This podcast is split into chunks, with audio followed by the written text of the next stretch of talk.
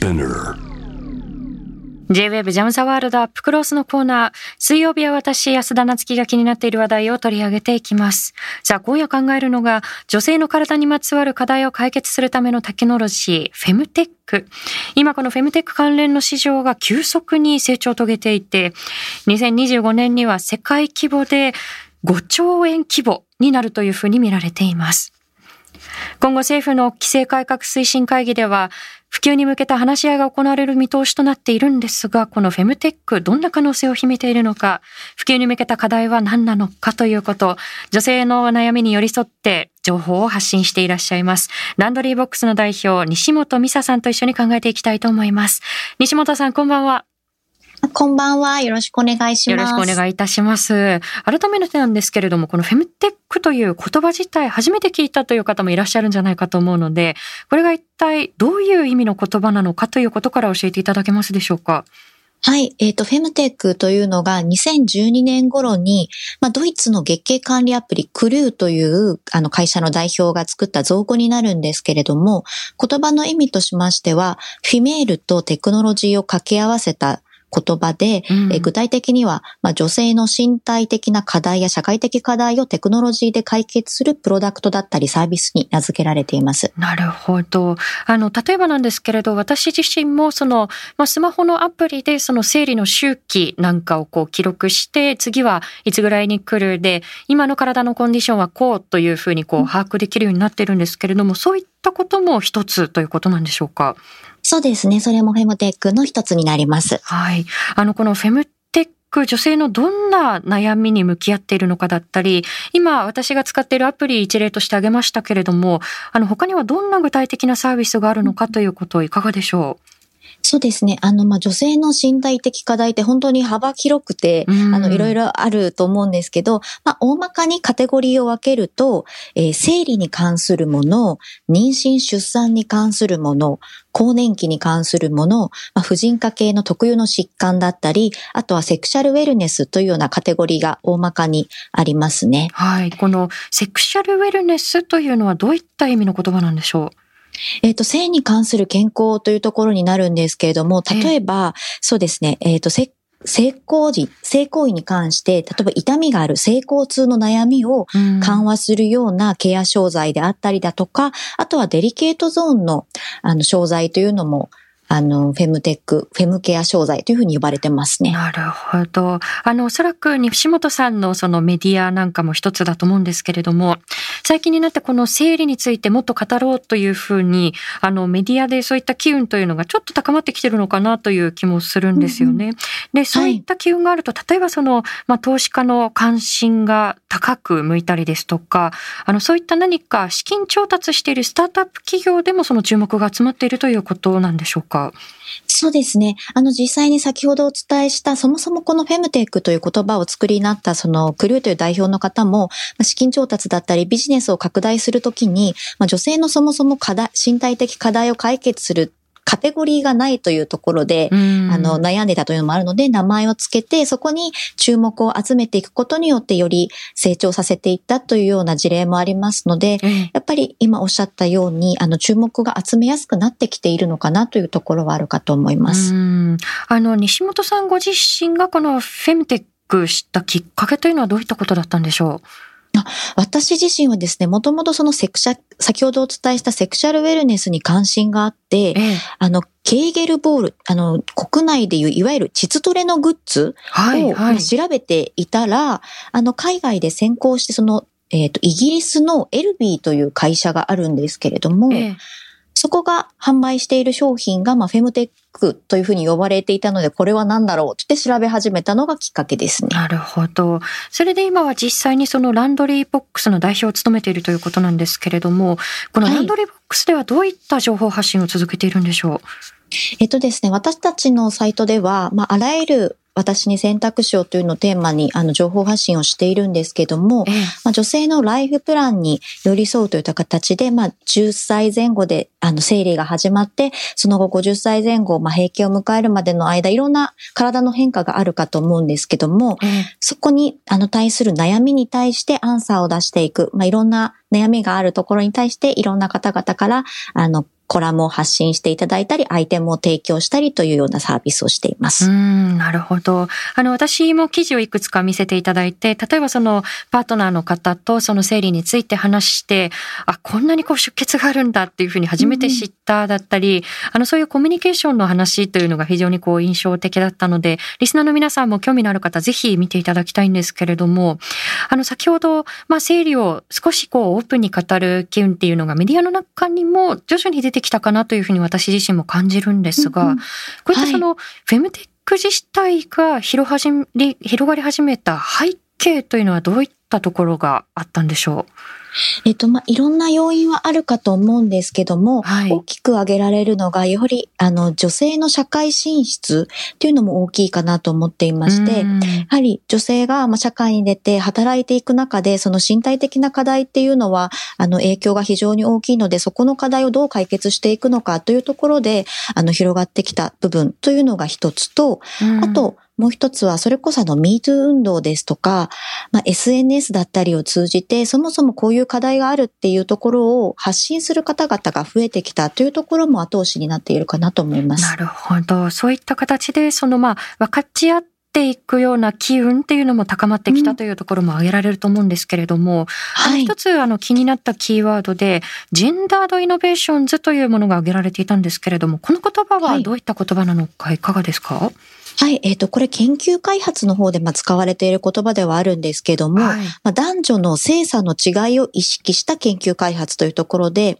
あの、例えばこれまでその制約であったりだとか、あの、体の研究をするときに、まあ、いろんな、まあ、実験だったりもするかと思うんですけども、あの、どうしても女性ってホルモンバランスの関係で、あの、身体にいろいろ、あの、なんで変化があるので、データに統一性が取れないというところで、割とその被験者として男性が、あの、被験者になることが多かったんですけれども、そうではなくて、まあ、女性の体っていうところもきちんと注目をして、男女にはどういう違いがあって、どういう研究が必要なのかっていうところをきちんと女性の研究者も交えてやっていくというような流れがあると思います。なるほど。あの、私が調べていて、これ少し、あの、前の事例だと思うんですけれども、あの、例えばその車を開発するということにあたって、あの、例えば座席の作りだったり、そういったことが男性の平均的なその体の作りに合わせられていて、女性たちだったり、その子供たちは安全性が低まってしまうということで、まあ、改革が必要なんではないかという提言が出されたということも一つなのかなというふうに、そう考えると、あの、業界、本当にこれ多岐にわたってイノベーションが必要な分野ということですよね。そうですね。本当そうだと思います。あの、まあ、フェムテックに限らず、やはりまあ研究であったり、医療であったり、まあ、様々な分野において、まあ、意思決定をする方というのがどうしてもまだまだ男性の方が多い状況なので、女性側の課題というのがまだ見えづらい状況なのかなというのもあるかと思います。うん。あの、おそらくこういった機運の高まりで、企業としても少しずつこういったところに目が向いてきてるのかなというふうにも思うんですけれども、あの、一つちょっとあの言い方を気をつけたいのが、例えばこういったテクノロジーをこう導入させる導入することによって、女性をこう、働かせ改革、働かせた方改革に、をするっていうこと、働かせやすくするという目線ではなくて、あくまでもその働き手の人権の問題ということもちょっと踏まえながら考えていく必要があると思うんですよね。ただ、そのテクノロジーをこう活用していくことによって、まあ女性がその身体的な特徴なんかも踏まえてこう働きやすくなっていくことによって、結果的にはその、まあ企業にとっても何かプラスができるんではないかということも今言われているかと思うんですけれども、企業としての注目度というのはいかがですか、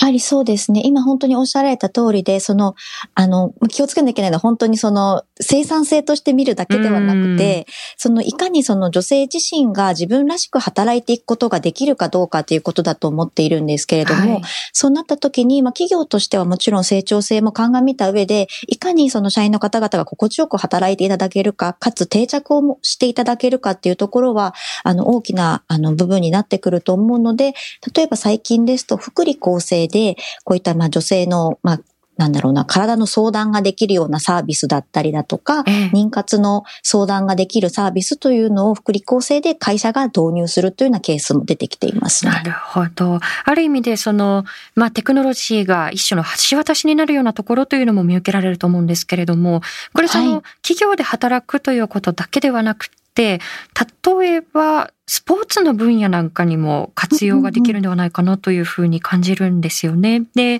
このスポーツ分野、あの、この数十年振り返ってみると、男女問わずその科学的な根拠に基づいてそのトレーニングをしましょうということが進められてきたと思うんですけれども、例えばその生理の周期だったりですとか、そのフェムテックを活用して、その、まあ、競技に活かしていく、こういったことも可能なんでしょうか？そうですね。あの、実際にアメリカのサッカーチーム等でもニュースになっていたかと思うんですけれども、そのホルモンの変化にやはり、あの、着目して、それに合わせたトレーニングメニューをされているというところで、どうしてもあの、何ですかね、ホルモンの影響で、このタイミングはまあダウンタイムというか、あの、ちょっと落ち、休んだ方がいい時間っていうのももちろんあるので、そこのトレーニングだったり、あとはそこに合わせた食事療法みたいなものも取り入れて、トレーニングメニューを開発されているというようなお話も聞いています。なるほど。あの、それがおそらくそのアスリートの方々にとっても自分の成績を伸ばしたりということにこう反映されていくのかなというふうに思うんですが、うん、あの、はい、こういったその活用の例を見ていくと、まだまだこれ、あの、広げていく余地というのがたくさんある分野なのかなというふうに思うんですけれど、逆にこう、これまでこうしたフェムテックに注目が集まってこなかった背景というのは逆にどういったことが挙げられてたんでしょうか？そうですね。あの、先ほど、まあ、フェムテックが、あの、広がってきた要因のところとも、まあ、あの、近しい部分があるんですけども、うん、やっぱりその女性の課題っていうのがどういうものがあるのかっていうのが、なかなかその議題に上がらなかった。で、かつ、あの、どうしても、さっきお伝えしたみたいに、えっ、ー、と、その意思決定する方々の中に、まあ、女性の割合が少なかったりですとか、そういうところがあると、やっぱりそこの部分って見にくくなってくるのかなというのはあるかなと思います。なるほど。あの、リスナーの方からこういったったメッセージもいただいています。ラジオネームネオさんからいただきました。ありがとうございます。女性特有の課題を解決するフェムテックを男性にも理解してもらうにはどんな工夫が必要だと思われますか？個人ではなく、社会、社会全体の問題として捉えると性別に関わらず多くの人の理解が不可欠になると思うんですが、ということで、あのこれ、まあ、こういった問題をこの番組であの取り上げるときにですね、あの私もお伝えするようにしてるんですけれども、確かにその生理っていうものは、その、まあ、女性のその身体の問題ということは言われ、言えると思うんですけれども、でもやっぱりその共に生きている上、女性だけの問題ではなくて、やはりこう、社会の問題の一部だなというふうに私は思っているんですが、ただこのフェムテックというものをじゃあ、あの、ジェンダー問わずその共有していくために何が必要なのかということを、そのあたりはいかがでしょう？そうですね。本当そこは大事な部分だろうなと思っていまして、やっぱりそこに言うと、やっぱ教育の部分が非常に大きくなってくるのかなとは思っていますね。やっぱり国内なかなか例えばその性教育の部分も非常に遅れているっていうところがあるかと思うんですけど、まあ、男女問わず互いの体にどういう違いがあって、どういうあのフォローアップが必要なのかというのは大人になってからも学んでいく必要があると思うので、そこの部分を一旦あのお互いに学び合うっていう場所を作っていくことが大事なんじゃないかなと思いますね。なるほど。ツイッターでもいろいろメッセージをいただいています。ツイッターネームリバティさんいつもありがとうございます。えー、教育、学び合うこと大切と、ここでもやはり教育だなということをつぶやいていただいていますね。あの、この教育学び合うということにも重なってくるとは思うんですが、日本でこれが普及していく、広まっていく上で、例えばどんな点が課題だというふうに今西本さんお感じになってますか？えっと、まあ、いくつか課題は、まだ始まったばかりというところもあるので、いくつかあるかなと思うんですけども、はい、あるとしたら、あの、法律面の部分ですとか、あとは金額面の部分というのも挙げられるかなと思っていますね。例えばその法律金額だと具体的にはどういったことが障害になってくるんでしょう？そうですね。例えば法律の部分で言うと、例えばあの、まあ、生理用品、あの、薬機法で、まあ、こういうものじゃないと販売しちゃいけませんというのが決まっているんですけれども、ええ、昨今、例えば、え去年、一昨年で国内でも非常に多くブランドさんが出てきた、あの、吸水型のサニタリーショーツ、はい、吸水型のショーツですね。はい、あの、あの気になっていつつもちょっとまだ使ったことがなかったんですけれども。本当ですか。はい。これが結構、あの、人気商品になってきていて、まあ、あの、具体、どんなものかとナプキンをつけずに、えっ、ー、と、パンツだけで生理期間を過ごせるアイテムになるんですけれども、これらっていうのが、まあ、国内におけるその生理用品の、えー、として認められてないんですよね、焼き法上。なるほど。はい。で、認められていないと、まあ、生理用品としてブランド側は歌うことができないので、ええ、例えばその、なんていうかな、経血を吸水するとかは言えないんですよ。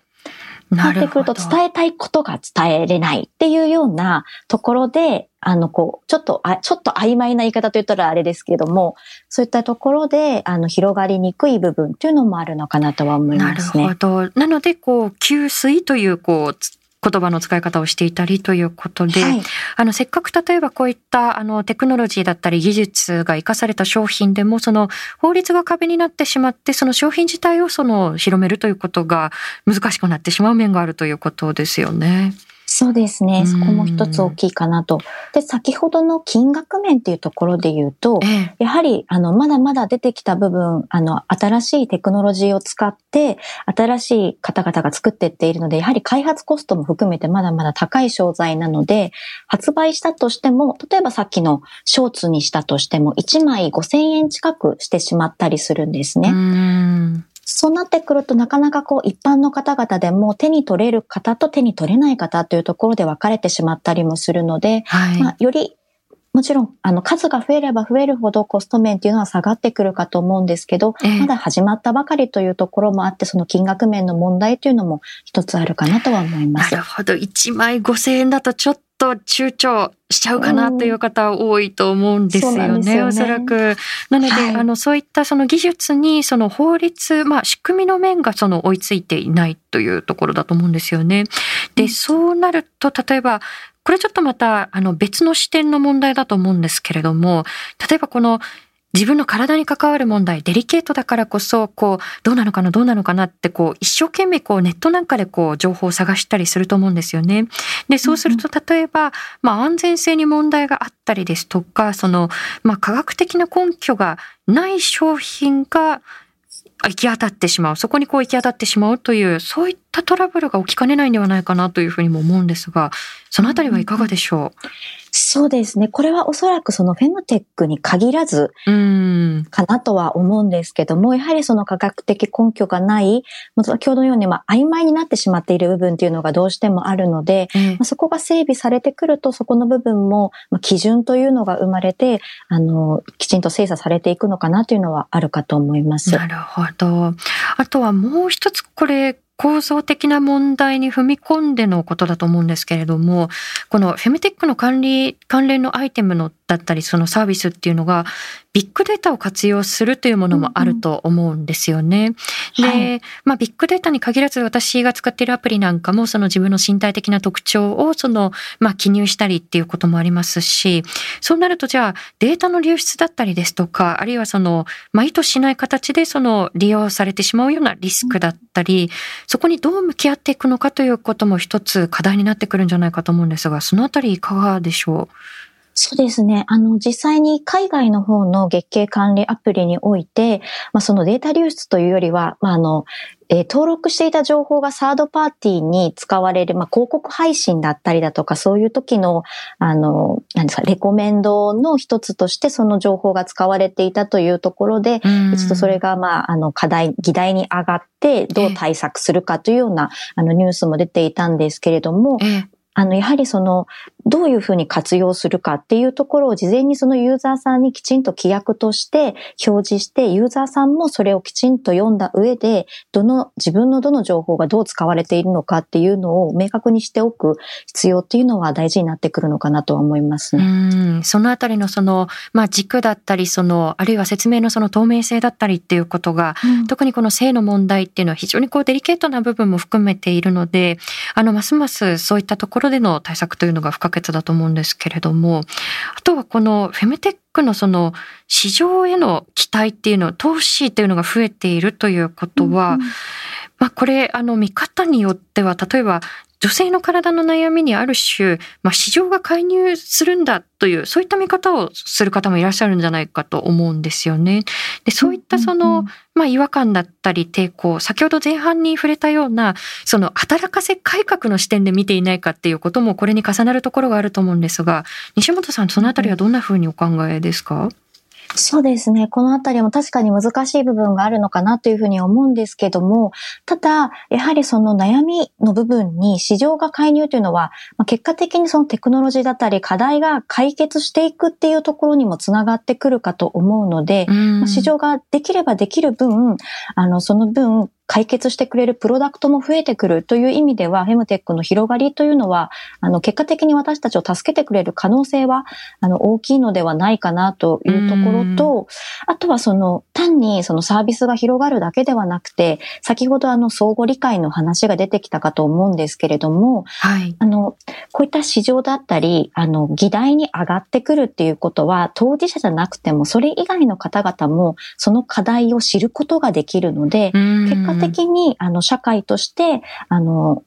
向上していくんじゃないかなとは個人的には思っています。その市場自体がその悪だというよりも、そのまあ、どういう軸だったり視点で改革をしていくのかだったりですとか、まあそこにまあ学び合うということが伴ってくるのかということも同時に問われてくることだなというふうに思うんですよね。で、この学び合うという意味ですと、まあ最近までその、まあ生理をタブー視するような風潮っていうの私も気になっていたんですが、あの、こういったメッセージもいただいています。ツイッターでいただいてるんですが、えー、ニアさんから、確か小学校6年生の時に女子だけ呼ばれて月経についてレクチャーがあったような気がします。あれは男子にもレクチャーが必要だったんではないかと思います。これ非常にこう大切な視点だと思うんですけれども、うん、男女がその、まあ別々にそのレクチャーを受けるということに加えて、その、じゃあ男性はじゃあ月経について全然学ばなくていいのかって言ったらそういうわけではないと思うんですよね。この教育の面というのはどんなふうに考えていらっしゃいますか、そうですね。もう私もまさにそのリスナーさんがおっしゃってた通り、あの、分けて、あの、教育されてきた身なので、本当に今思えば一緒にお話聞けたらよかったんじゃないかなっていうのは思うんですよね。で、あの、まあ、こういうお話になると、大体例えばその女性側は、男性が理解していないのが悪いみたいな議論もたまに出てきてしまうんですけれども、それって多分、むしろどちらかというと男性は女性よりもさらに知る機会がなかったっていうことだと思うので、あの、ここは男性がもっと知るべきだというよりは、あの、その場所をやっぱ作っていく、みんなで作っていくっていうことが、あの、大事だと思いますし、逆もしかりで、女性側もじゃあ男性の体のことをきちんと理解してるかと、そうじゃなかったりもするので、やはりお互いの体を知る機会を作っていくっていうのは非常に大きいかなとは思います。そうですね。あの、お互いのというところですと、うん、例えばそのまだまだ、あの、これは自治体によったり、その学校によったりして差はあると思うんですけれども、日本の中ではどうしてもこう、いわゆるネタ子を起こすなのような形で、うん、性教育自体をその教育の中からまだまだタブー視する風潮っていうのがあるのかなというふうに思うんですよね。でもやっぱりそれを遠ざけることによってお互いを知る機会がしてしまったりですとか、あるいはそのお互いの体っていうのを知らないことによって危険にさらせてしまうっていうこともあると思うんですけれど、そのあたりどうでしょう？そうですね。本当におっしゃる通りだと思います。その、まあ、基本やっぱ自分の体を知らないと自分を守ることは基本できないと思っていますので、で、とりわけその国内で言うと、あの、性的同意の年齢が非常に低いにもかかわらず、そこのね、はい、あの、教育ができてないっていう非常にあの、13歳ですもんね。ね。なんか、どういうことだっていうような、あの、ところはやはりあるので、それはやっぱり、あの、自分を守るための知識として、最低限の知識として、あの、学んでいく必要があると私も思います。うんただ、その最近になって逆にこの、まあ、生理についてオープンに話すことに、いや、そんなにオープンに話さなくてもというふうにこう、抵抗を覚える方だったりですとか、それって、あの、話さなきゃいけないっていうこと、同調圧力じゃないっていうふうにこう、あの、感じる方っていうのも、そういった声にも触れることがあったんですよね。あの、そういったところで自己決定っていうのが問われてくると思うんですけれども、そのあたりはいかがですか？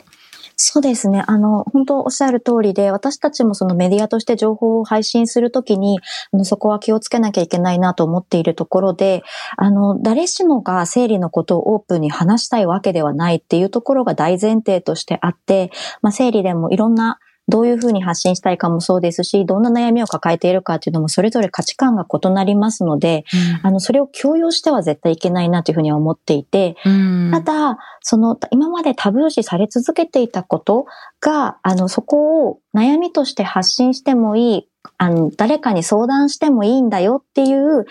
場所を作っておくっていうことは必要かなとは思っているので、どんな意見も誰かに咎められることがないと言いますか、それぞれの尊厳を大事にしていくという意味でも、あの、大事なことなのかなとは思っています。いや、本当におっしゃる通りで、その、まあ、話さなければいけないということではなくて、でも、今までその、話しちゃいけないことだというふうに思っていた方が、あ、これって誰かと分かち合っていいんだ、不安を口にしていいんだっていうふうにこう気づくような契機にもなっていくのかなというふうに思うんですよね。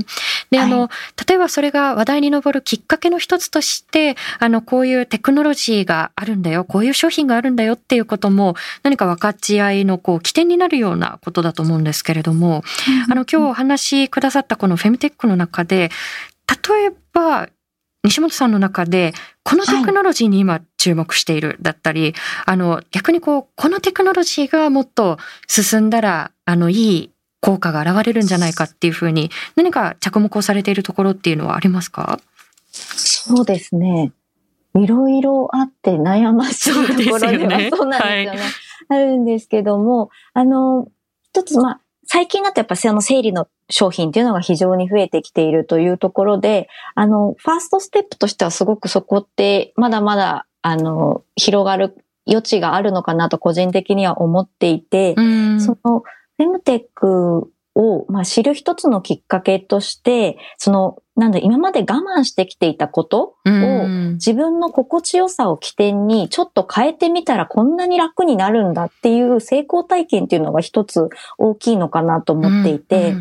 そういう意味では一番そのハードルが低いというか、はい。というところではそこってすごく可能性はまだまだあるのかなとは思っていますね。そうですね。そのまあ、はい、生理についてのそのまあ、悩み、それは痛みだったりですとか、ものすごくやっぱりこう、まあ、量が多くて、その仕事中に非常にこう気になるっていうこともあるかもしれないですし、でも耐えるしかないっていうふうに思っていたものが、ちょっとテクノロジーを活用するだけで、あの、少し変わってくる可能性がある、そういった兆しをこう、いろいろ今見ることができるのかなというふうに思うんですよね。で、最後にこの、例えば、その、安心してこのフェムテックが、まあ、広がっていくようなこう広げていくということができるためにどういった取り組みだったり法制度が必要なのか最後にいかがでしょう？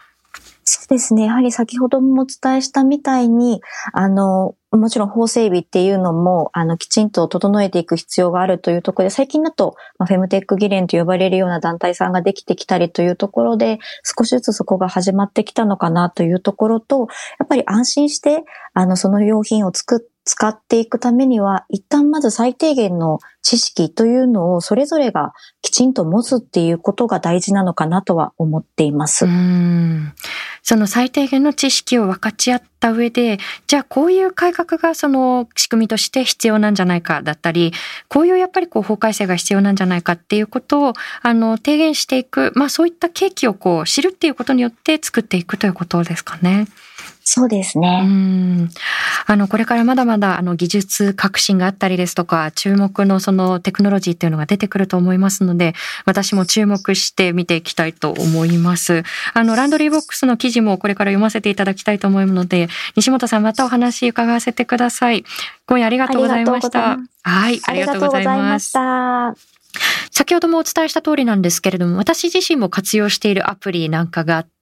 あの自分の体の調子だったり周期だったり、まあ、波だったりですとか、あのどういったところに気をつけていくべきなのかっていうことを先回りして考えられるっていう意味で、非常にこうこれが助かっていたんですよね。今までは、あのなんとなくこう備えるっていうこう漠然としたものが、まあ、技術が加わっていくことによって具体的にどう行動して何にこう備えていくべきなのかっていうことが明確になっていくなというふうに思うんですよね。で、これ、あの、今日のお話にもあった通りなんですけれども、例えばこういう話をすると、これって女性の問題でしょってわざわざここで取り上げて男性も一緒に考える必要あるのっていう声をいただくこともあるんですけれどもでもやっぱり今日お話しした通りですよね。やっぱり共に生きている社会の中で例えば生理がどういうものであのどういった例えば体調不良が考えうるのかっていうことを知らないとあの人なんであんなに体調悪いんだろうとかあの人今日なんで休んだんだろうとか生理だけでそんな風にこう体調崩すのっていう風に、ますますその誤解だったり偏見によって、生まれなくていい溝が生まれてしまうところってあると思うんですよね。でも、そうではなくって、やっぱりお互いの身体的な特徴を学び合うっていうことで、不要な溝を埋めていく、あるいは作らないっていうことも必要なんではないかな、できるんではないかなというふうに思います。今日のあの、西本さんのお話のポイントの一つかもしれませんけれども、こうやって技術が進んでいくことによって、新しいテクノロジーだったり、あるいはプロダクトっていうのが埋まって生まれていって、で、それが報道されたり話題になっていくことによって、え、これってなんで生まれたの？どういうことなの？っていうふうに、お互いを知る会話が生まれるっていう、その契機にもなり得るんじゃないかなというふうに思います。あの、一方で法改正だったりですとか、社会の仕組みがまだまだ追いついていないのは非常にこう残念なことでもあるので、でやっぱりこれを高めていくためには政治の例えばジェンダーバランスだったりそういったところも改革していく必要があるとは思うんですけれどもまずはその市民の間でこういうことがあるということを分かち合う。そこからまあ声を突き上げていくということもできることの一つかなというふうに思います。以上安田なつきがお送りしました。